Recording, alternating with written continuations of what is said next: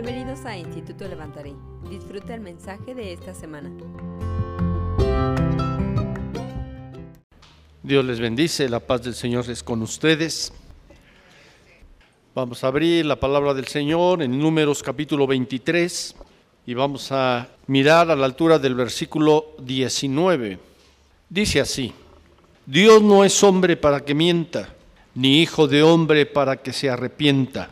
Él dijo y no hará, habló y no lo ejecutará. Bendito Dios, Padre eterno, en el nombre que es sobre todo nombre, en el nombre de Cristo Jesús, nuestro Señor y Salvador. Te damos gracias de que podamos congregarnos en torno a tu santo nombre en una plena libertad para adorarte, para exaltarte, para alabarte. Gracias Señor porque lo podemos hacer en espíritu, alma y cuerpo. Gracias Padre porque tenemos esa libertad y ese deseo de hacerlo.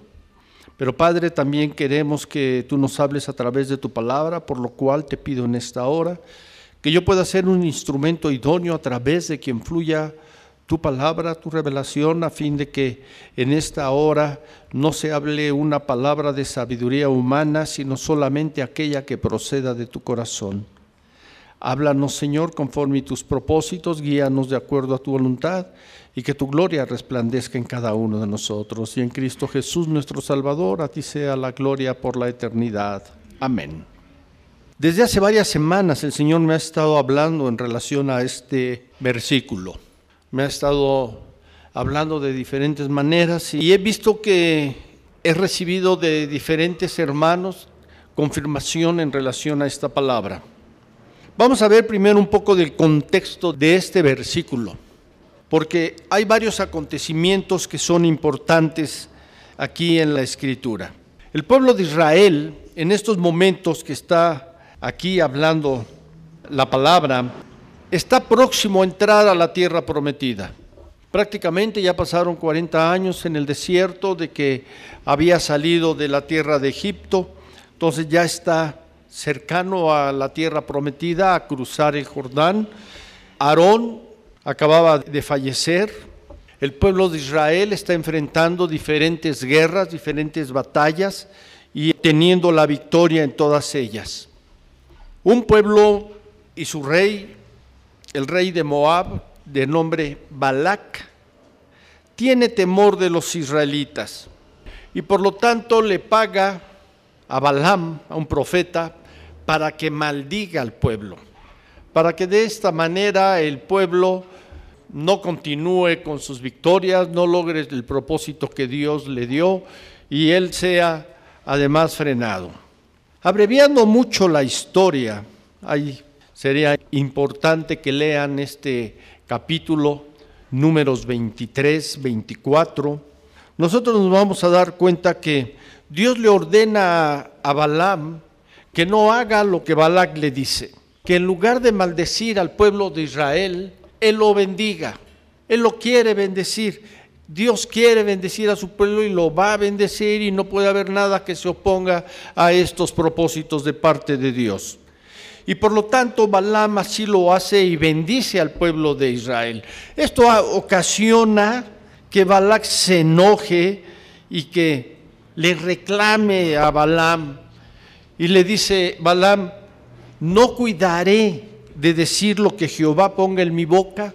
Es decir, le está diciendo, yo voy a decir solamente aquello que Dios me diga que yo diga.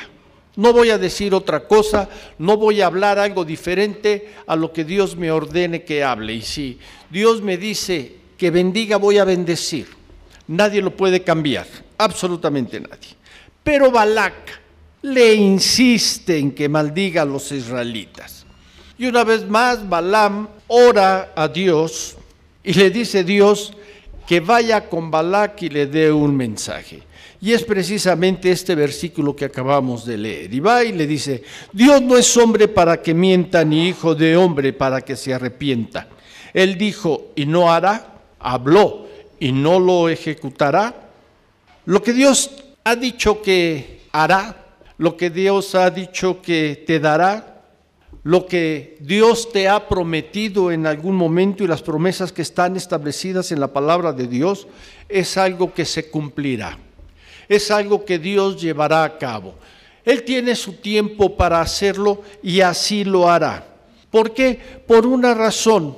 Y aquí lo dice, y a mí me agrada cómo lo expresa. Dios no es como el hombre, como el hombre que miente o que se arrepiente con una gran facilidad. Dice el versículo 20 aquí de números 23. He aquí he recibido orden de bendecir. Él dio bendición y no podré revocarla. Cuando Dios da una bendición, cuando Dios da una promesa, no hay nada ni nadie que la pueda anular o que la pueda impedir. Nadie. Las cosas se van a cumplir como Dios lo establece y se cumplirá en el momento que Dios así lo determine. Él tiene sus tiempos.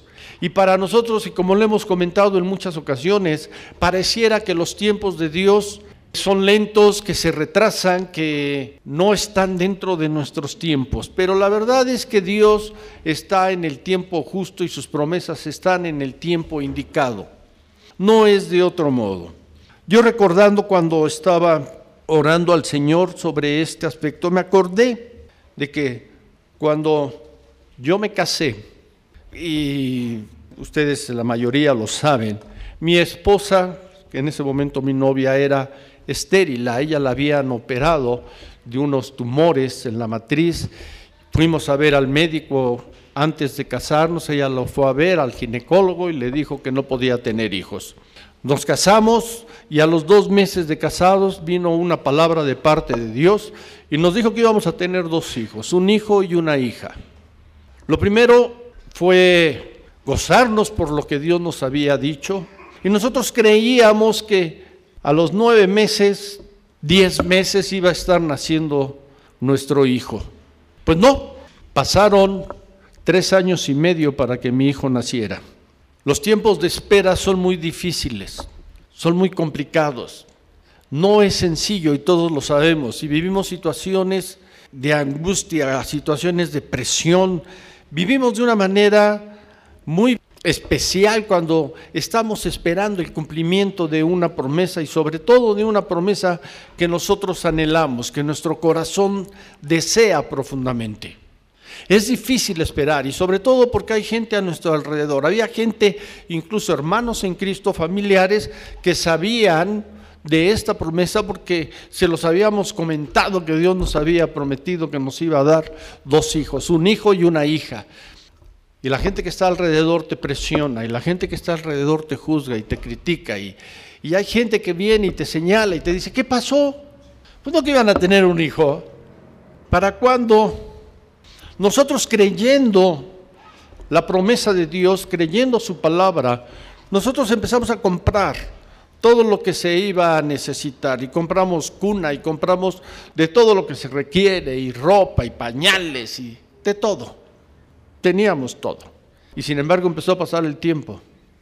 Y nosotros creíamos firmemente en lo que Dios nos había dicho. Y sabíamos que Dios iba a cumplir, que Dios no cambia sus promesas, que Dios se mantiene firme en lo que Él dice que va a hacer. Y por lo tanto nosotros estábamos esperando el cumplimiento de la promesa de parte del Señor. A los tres años de la promesa, estuvo el embarazo y a los tres, prácticamente a los tres años y medio, un poco después, nació mi hijo. Pero el Señor nos había prometido también una hija y empezamos a orar por el cumplimiento de toda la promesa. Señor, que se cumpla toda la promesa, queremos a la niña. Ya teníamos al varón, faltaba la nena y empezamos a orar para que esto se diera y empezaron a suceder diferentes conflictos. Primero, a los dos años del nacimiento de mi hijo, a mi esposa la tienen que operar, le hacen una cirugía maxilofacial terrible, tremenda y tuvo muchos problemas médicos, muchos problemas de salud y a los siguientes dos años otro problema y le encontraron que tenían que operarla, en quitarle unos tumores que tenía en la matriz, tenía tumores pequeños, tenía más de 20 tumores pequeños, situación que también decíamos, ¿cómo se va a cumplir la promesa de Dios? Y prácticamente esa operación era como si le hubieran hecho otra cesárea. Y era una situación muy complicada, muy difícil, pero nosotros creíamos en el que había prometido. Nosotros sabíamos que Dios es fiel, sabíamos que Dios es verdadero, habíamos visto el cumplimiento de una gran promesa de parte de Dios y habíamos visto el nacimiento de nuestro hijo. Y cuando nació el ginecólogo, el doctor que la atendió, dijo, si esta vez será un milagro, no puede haber una segunda ocasión. Y luego que la operó de todos los tumores, dijo, ahora menos, no es posible. Dijimos, pues esa es la opinión de él y yo la respeto y respeto la opinión de los médicos, pero Dios nos había dicho otra cosa. Y nosotros nos mantuvimos firmes creyendo en lo que Dios había dicho. Dos años después de esa operación de mi esposa, nació mi hija. Es decir, ella nació nueve años y medio después de la promesa que Dios nos había dado del nacimiento de ella. Gloria a Dios, nosotros vimos el cumplimiento, vimos que lo que Dios había dicho se había dado, que había sido como Él lo había comentado, había sido en el orden que Él había dicho. Él nos dijo un varón y una niña. Cuando estaba embarazada mi esposa, que me preguntaban en el segundo embarazo, ¿ya saben qué va a ser? Yo les decía, sí, niña. ¿Ya le hicieron estudios? No, no necesita. Es que, ¿qué tal si es niño? Es que no es niño, es niña. ¿Por qué? Por una razón. Porque Dios lo dijo. Dios no es hombre para que mienta, ni hijo de hombre para que se arrepienta. Él dijo y lo cumplirá. Él dijo y lo hará. Decía, ni qué tal si es niño. ¿Y qué tal si no opinas? Mejor. La gente no entiende. La gente no puede entender cuando nosotros tenemos una fe firme en lo que Dios nos dice. Cuando nosotros estamos firmes en la voluntad de Dios, en la palabra de Dios, tenemos nuestra fe firme, la gente no lo acepta, la gente no lo cree, la gente no lo quiere. Nosotros creemos que lo que Dios dice es verdad y que lo que Dios dice se cumple. Cada, cada detalle se cumple como Dios lo dice, como Dios lo establece. Vamos a mirar en el libro de Tito, en el capítulo 1, los primeros dos versículos.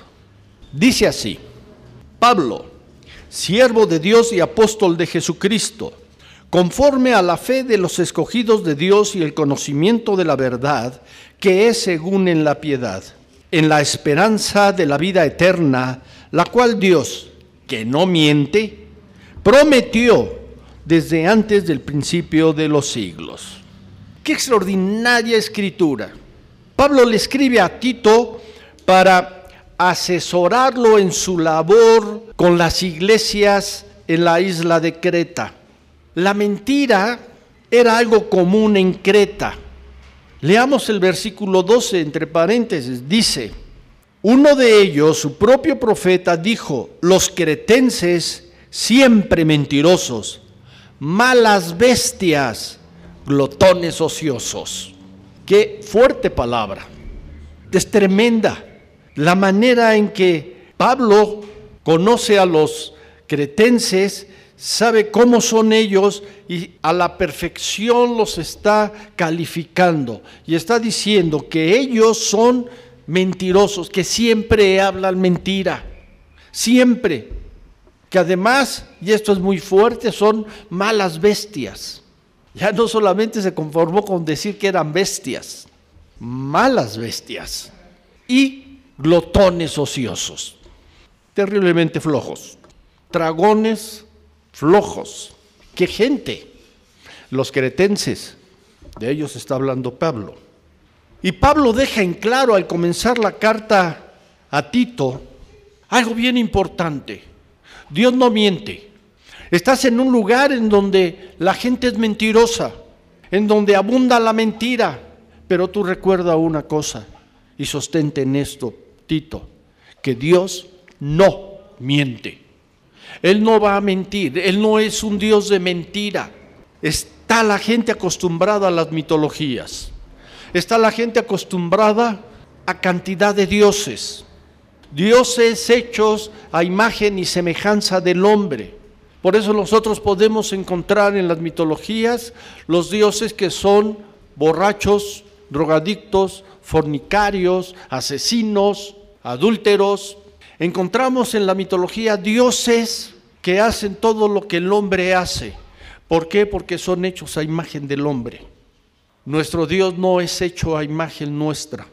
Nosotros tenemos que ser a la imagen de Dios. Nosotros tenemos que ser de acuerdo a como Dios es. Tenemos nosotros que cambiar en lo que nosotros somos para ser como Jesucristo es.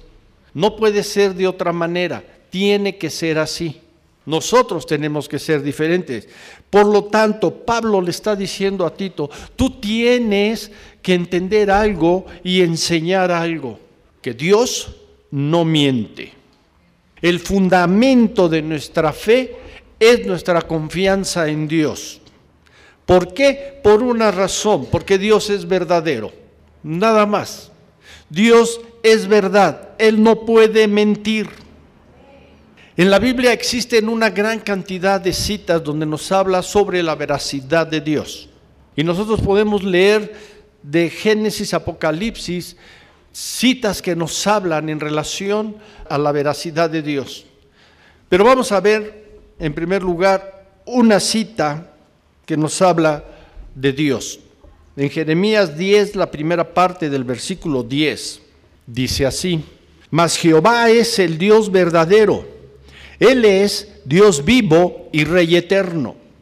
Jehová es el único Dios verdadero, no hay otro. Es el único Dios vivo, no hay otro. Y es el único Rey eterno. Gloria a Dios. Fuera de Él no existe, no hay. Él es dice la escritura, el verdadero, el Dios vivo, el Rey eterno. Por lo tanto, nosotros que creemos en Él, nosotros que somos sus hijos, tenemos un gran fundamento en Él. Sabemos que todo lo que Él dice es verdad, que todo lo que Él dice se cumple, que a veces se retrasa desde nuestro punto de vista, sí, pero todo se va a cumplir. Sus promesas se van a cumplir, lo que Él dice se va a cumplir, todo se cumple. ¿Por qué? Porque Él no miente, Él es veraz. Y aunque también tenemos una gran cantidad de citas que nos hablan de nuestro Señor Jesucristo, de su veracidad, Jesucristo que es la segunda persona de la Trinidad, vamos a leer una cita nada más en Juan capítulo 1, versículo 14.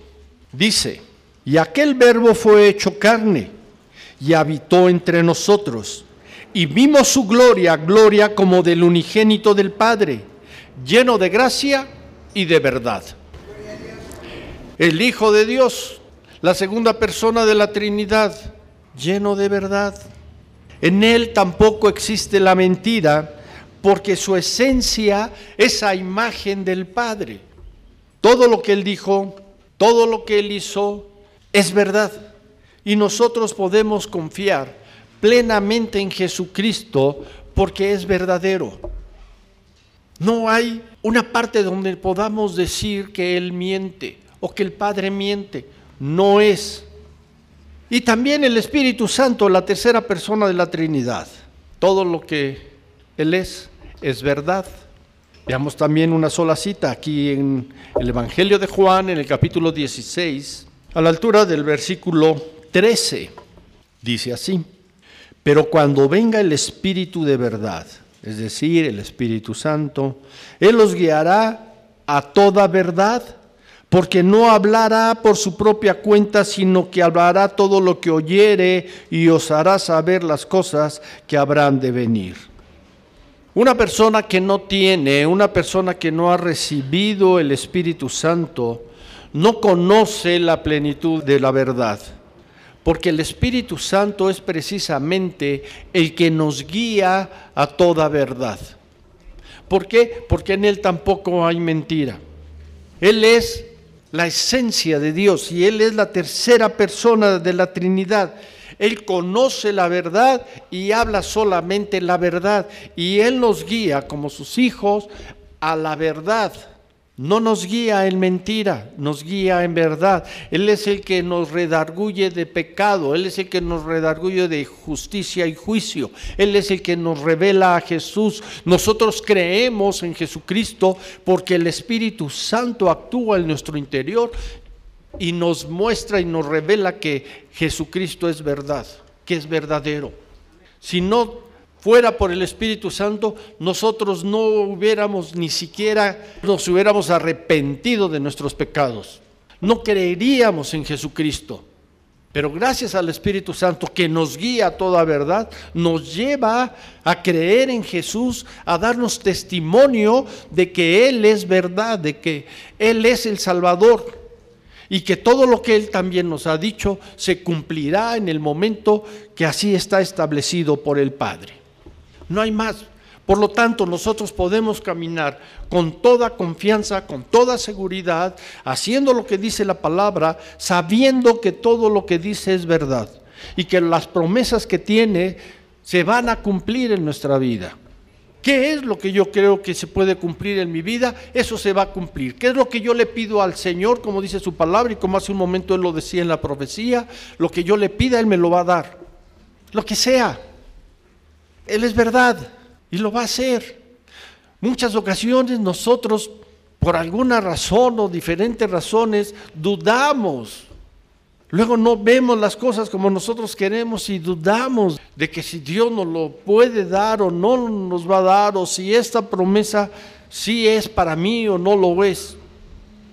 La palabra de Dios nos enseña que todo lo que dice el Señor se cumple porque Él es verdad no hay más. Regresemos a Pablo en su carta a Tito, Tito 1, versículo 2. Dice, en la esperanza de la vida eterna, la cual Dios, que no miente, prometió desde antes del principio de los siglos. La vida eterna que Dios ha prometido es nuestra. ¿Por qué? Porque Él es verdadero y porque Él cumple sus promesas. Y si Dios dice que tenemos vida eterna, la tenemos. No hay más. Tenemos esa seguridad. Un día lo vamos a ver. Sin embargo, yo lo creo, yo lo sé, porque Él lo dijo. Y sé que un día nos vamos a ir con Jesucristo, va a venir por nosotros como su iglesia universal, nos va a llevar y vamos a participar de las bodas del Cordero y estaremos por la eternidad en la presencia de Dios Padre. Lo sabemos. Si tenemos duda, no tendría sentido que estuviéramos aquí. No tendría sentido que siguiéramos haciendo lo que Jesucristo dice que hagamos. Creemos firmemente en la vida eterna. Y cualquier persona que te pregunte si eres salvo, le vas a decir que sí. Cualquier persona que te diga que si tienes vida eterna, que si vas a vivir en la presencia de Dios por la eternidad, le vas a decir que sí porque tienes esa convicción. Sin embargo, no tenemos otras convicciones de acuerdo a promesas que dice la palabra. Dudamos. ¿Por qué? ¿Por qué dudamos? Creemos algo que no hemos visto y sin embargo no dudamos. No dudamos de la vida eterna. Creemos firmemente. Ah, pero si dudamos que Dios pueda prosperarnos o que pueda darnos un mejor trabajo o que pueda cambiar las circunstancias que estoy viviendo, en fin, dudamos otras cosas. Dudamos incluso que si le damos el diezmo a Dios nos va a ir mejor. Lo dudamos a pesar que Él lo dice. Es que, ¿cómo le voy a dar el diezmo? Se me va a acabar mi dinero, mejor no le doy. Mejor pago lo que yo tengo que pagar y cuando tenga y me sobre, entonces le doy diezmo. ¿Por qué dudamos? Porque unas cosas sí se las creemos y otras no por alguna razón. Lo que Él ha dicho y la vida eterna, como Él dice y como dice su palabra, esto que Él prometió antes del principio de los siglos es algo que se cumplirá en su momento. Y pasan siglos y todavía no se cumple. Y estamos firmes creyendo que va a venir Jesucristo y que se va a cumplir. Nuestro Señor Jesucristo lo dice, dice en, en Juan 17, versículo 3. Escrito está. Y esta es la vida eterna, que te conozcan a ti, el único Dios verdadero y a Jesucristo a quien has enviado. Fuera de Dios no hay otro. Fuera de Jesucristo no hay otro. Es el único, el verdadero. En Él estamos afirmados, en Él confiamos, en Él estamos seguros. Sabemos que todo lo que Él dice se cumple. Todo. No hay nada que no se vaya a cumplir. Todo se va a cumplir, todo se está cumpliendo.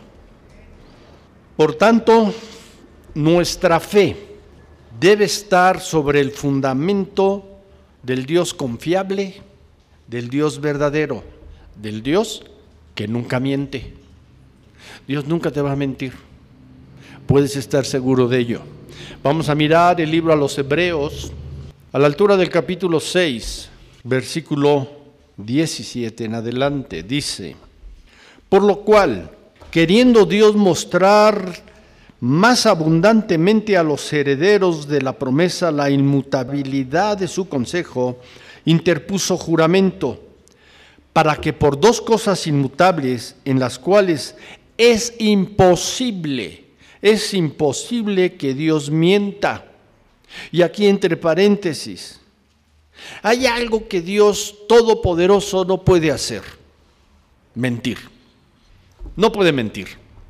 Dice la escritura, es imposible que Dios mienta.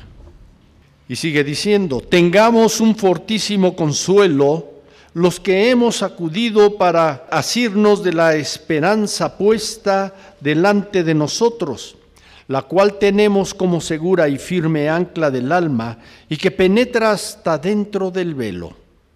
Las promesas de Dios son invariables y confiables por una razón, porque Dios es invariable y es confiable. Por tanto, sus promesas son exactamente igual, invariables y confiables. El contexto de este pasaje está hablando de Abraham. Cuando Dios le prometió a Abraham que tendría un hijo, que tendría descendencia, y le hizo un juramento, un juramento el cual Dios hizo en su propio nombre. El juramento era tan confiable como el nombre de Dios y su nombre tan bueno como su naturaleza divina. Lo que Dios te dice, lo que Dios te promete se va a cumplir. Muchas ocasiones nosotros podemos leer en la escritura que dice, cuando termina un versículo, yo Jehová. Dios está testificando que Él lo está diciendo. Y como Él lo dice, su nombre es confiable, es bueno y se cumple. ¿Por qué? Porque lo está diciendo Dios y porque es su naturaleza divina. No hay de otra. Por eso tú puedes leer y vas a encontrar en cantidad de versículos que dice, yo Jehová, y yo Jehová. Se va a cumplir, así es. No hay otra. No podemos buscar la manera de, y bueno, y si esto no se cumple, esto se va a cumplir. Por eso les decía hace un momento, dándoles testimonio, cuando a mí me decían, ¿y qué tal si es un niño? perdón, no es un niño, es una niña. ¿Por qué? Por una razón, porque Dios me lo dijo. ¿Cuándo te lo dijo? Hace nueve años. Ah, pero que te lo ratifique. Perdón, no necesita ratificármelo. Ya me lo dijo. Dios no necesita ratificarnos cada domingo que nosotros tenemos la vida eterna. No necesita. Nosotros sabemos que la tenemos y ya es suficiente y lo creemos porque Él lo dijo y Él lo dice ya. No tenemos la necesidad de que nos lo esté repitiendo. Pero ¿cuál es el problema del hombre? En ese sentido es uno muy sencillo. Y es que el hombre, me apena decirlo, no somos confiables. Tal no somos confiables porque luego prometemos y no cumplimos y luego no sabemos si vamos a cumplir. Pero prometemos por alguna razón. Nosotros mismos tenemos la firme convicción la mayoría de las veces que nosotros vamos a cumplir lo que prometemos. Y por eso lo prometemos. Y por eso decimos que sí prometemos algo. Pero si algo se nos presenta, lo que sea, nos mueve a no cumplir con lo que prometimos. Se nos hace fácil. Ah, pues yo prometí esto a, una persona, tuve un obstáculo, tengo un problema, pues no le cumplo. No hay problema, no pasa nada. Sí, sí pasa. Porque llega el momento en que nosotros no somos confiables. Y lo más importante que nosotros tenemos es nuestra palabra. Y si nosotros decimos, si hago esto, lo tenemos que hacer. Lo tenemos que llevar hasta sus últimas consecuencias. No podemos cambiar. Somos hijos de Dios, somos a imagen y semejanza de Dios, por lo tanto tenemos que ser como Dios y no podemos cambiar, no podemos mentir. Por eso Dios dice, si no vas a cumplir algo, no lo prometas. Es preferible que no prometas, sino que prometas y no cumplas. Tengamos cuidado con lo que prometemos. Ese es nuestro problema. Por desgracia, cualquier pretexto es bueno para no cumplir. Lo que sea, en lo que nos hayamos comprometido con alguien. Si se puede, no cumplimos. Ay, quedé de ir a tomar un café, pero qué flojera. Parece que va a llover, mejor no voy. Mejor le pongo un pretexto. Y ponemos un pretexto. Así somos. ¿Por qué? Porque estamos acostumbrados a mentir. Estamos acostumbrados a no hacer, a no llevar a las últimas consecuencias en lo que nos comprometimos. Aquí en Hebreos, a la altura del capítulo 6, versículo 18, dice la palabra que hay dos cosas inmutables por lo cual es imposible que Dios mienta. Primera, la naturaleza de Dios. Segunda, sus promesas. Dios es verdad y por lo tanto va a cumplir con todo lo que Él ha dicho. No va a mentir. No necesitamos que Dios nos esté ratificando de una manera constante lo que Él nos ha dicho. Él lo dijo y va a hacer. No hay otra. Dios no cambia de planes, Dios no tiene un plan B. Dios cumple con el plan como Él lo tiene. Él lo hará, Él lo cumplirá muchas ocasiones yo he podido advertir que cambia un poco las cosas porque nosotros las cambiamos, porque nosotros no nos sostenemos en donde debemos sostenernos. Así de sencillo. Nuestro problema es que luego no andamos por fe, andamos por vista, andamos por sentidos y las circunstancias son más fuertes que nuestra fe. Dice la escritura en 2 de Corintios 5, 7, porque por fe andamos, no por vista. Desgraciadamente esto no siempre es real. Y muchas ocasiones nosotros no andamos por fe.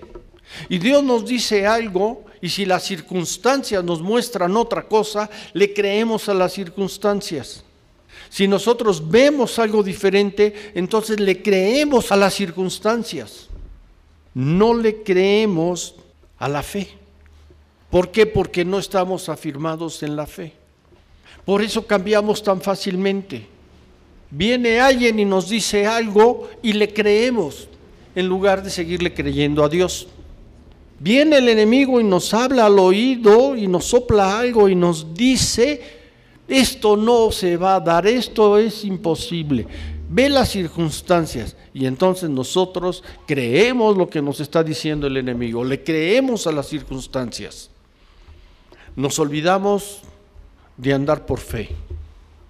Como cristianos, como creyentes, nosotros tenemos que caminar todos los días en fe, sabiendo que Dios está actuando, sabiendo que Dios está por nosotros, sabiendo que Él está haciendo lo que tiene que hacer para que nosotros seamos bendecidos. Tenemos que tener esa seguridad, esa convicción, esa confianza. No podemos un día pensar que sí y al otro día que no. No podemos ser inconstantes, tenemos que ser siempre de un sentir. Y debemos siempre creer que el que nos prometió es verdadero. Que el que nos prometió va a cumplir cada una de sus promesas. A mí me gusta mucho cuando dice la escritura que el pueblo de Israel entra ya a la tierra prometida, se instala, tiene las victorias y entonces dice, y no hubo una promesa de Dios que no se hubiera cumplido. Todo lo que Dios les había dicho se cumplió, todo. Todo lo que Dios te ha dicho, todo lo que Dios te ha prometido, el pacto que Dios haya hecho contigo es algo que se va a cumplir. Aunque haya cosas que ya olvidaste, se van a cumplir. Hay un momento en el cual se van a cumplir. Todo se va a cumplir porque Dios no lo olvida. Yo no le puedo decir a algo, pedir algo a Dios y Él empezar a trabajar con ello y después dentro de algunos días cambiársela. Ay, no, mejor no, mejor quiero las cosas de este modo. Y otros días, ay, no, ¿sabes qué Dios? Vamos a corregir. Ahora mejor de este otro modo. Por eso debemos tener cuidado qué es lo que le pedimos y cómo se lo pedimos a Dios. Porque lo que yo le pida, Él me lo va a dar. Pide y se te dará, dice la Escritura. Y lo que yo le pida me lo va a dar. Y Dios en ese momento me lo está dando. Que tal vez en ese momento no se manifieste. La bendición es otra cosa. Pero Él ya actuó para dármelo. Y no puede estar dándome algo y reteniéndolo y ahora otra cosa y retenerla. Y... Tenemos que estar firmes. Yo voy a la agencia a comprar un auto y el auto que yo quiero, el auto que yo pido, ese es el que me tienen que entregar. No puede ser de otro modo. Yo, si me dicen, se lo entregamos en una semana, yo no puedo ir a los tres días y decirle, ¿saben qué? Mejor este no, mejor este otro. Y a los dos días, no, ¿sabe qué? Mejor cámbiele el color. No, es que mejor quiero este otro. No puedo estar cambiando. Yo voy y pido algo y la manera en que lo pido, eso es lo que me van a dar, eso es lo que voy a recibir. Así es con Dios. Lo que nosotros llegamos y le pedimos es lo que nos va a dar. No podemos estarle cambiando, porque Dios es verdadero y nos va a dar lo que le pedimos. Y dice en Hebreos 6:19, dice, la cual tenemos como segura y firme ancla del alma y que penetra hasta dentro del velo. ¿A qué se refiere la escritura? El velo a que se refiere aquí es ese velo que colgaba desde la entrada del lugar santo al lugar santísimo. Ese velo que cubría en esos dos lugares que nadie podía pasar al lugar santísimo. Nuestra, y es lo que está diciendo el escritor aquí, nuestra esperanza es segura e incolmovible, anclada en Dios. Dice que es como segura y firme ancla del alma. Yo puedo creer una promesa y tengo que creerla del modo que se ancle en el alma sabiendo que se va a cumplir, que es incolmovible, que no se va a mover, que se va a cumplir como está escrito, como Dios lo ha dicho. De esa manera se va a cumplir la promesa. ¿Por qué se refiere al ancla?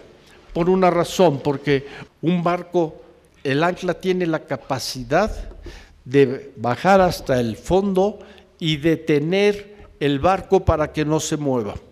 Y no lo van a poder mover, está anclado.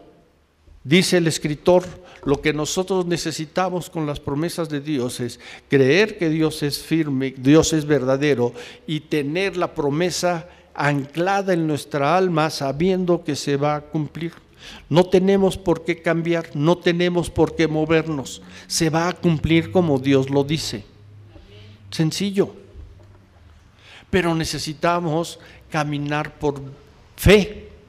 No podemos caminar por vista, no podemos caminar por sentidos, no podemos caminar por mirando a las circunstancias.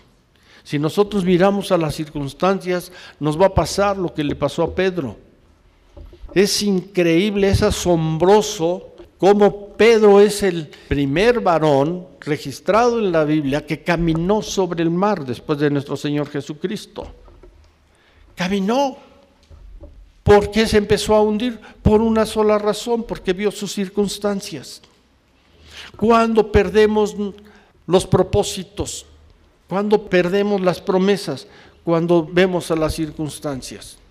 Cuando las circunstancias son más fuertes que mi fe, es cuando entonces me empiezo a hundir. Y necesito retomar y necesito mirar a Jesucristo y saber que Él es verdadero y que lo que Él ha prometido se va a cumplir, porque Él no es hombre para que mienta, ni hijo de hombre para que se arrepienta. Lo que Dios te ha dicho, hará. Lo que Dios te ha prometido, se cumplirá.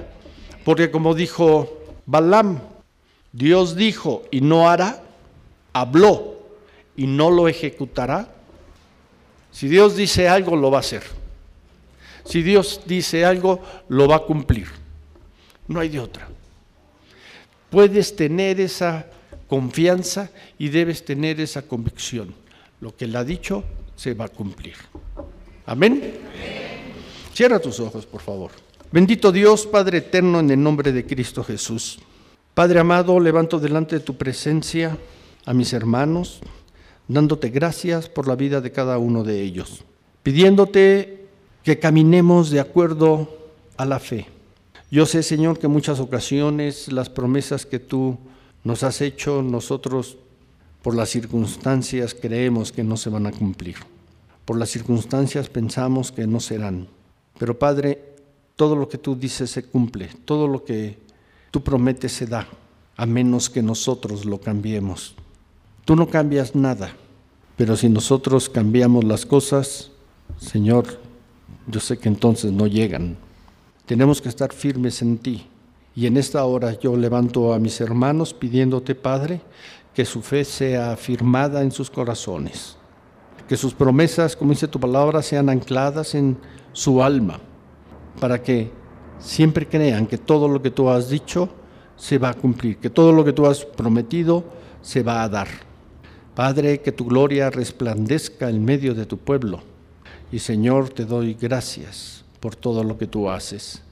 Y Señor, que a ti sea toda honra y gloria en Cristo Jesús, nuestro Señor y Salvador, por la eternidad. Amén. Gracias por habernos escuchado esta semana. Para más contenido, síguenos en cualquiera de nuestras plataformas digitales o en www.levantaré.org. Que Dios te bendiga.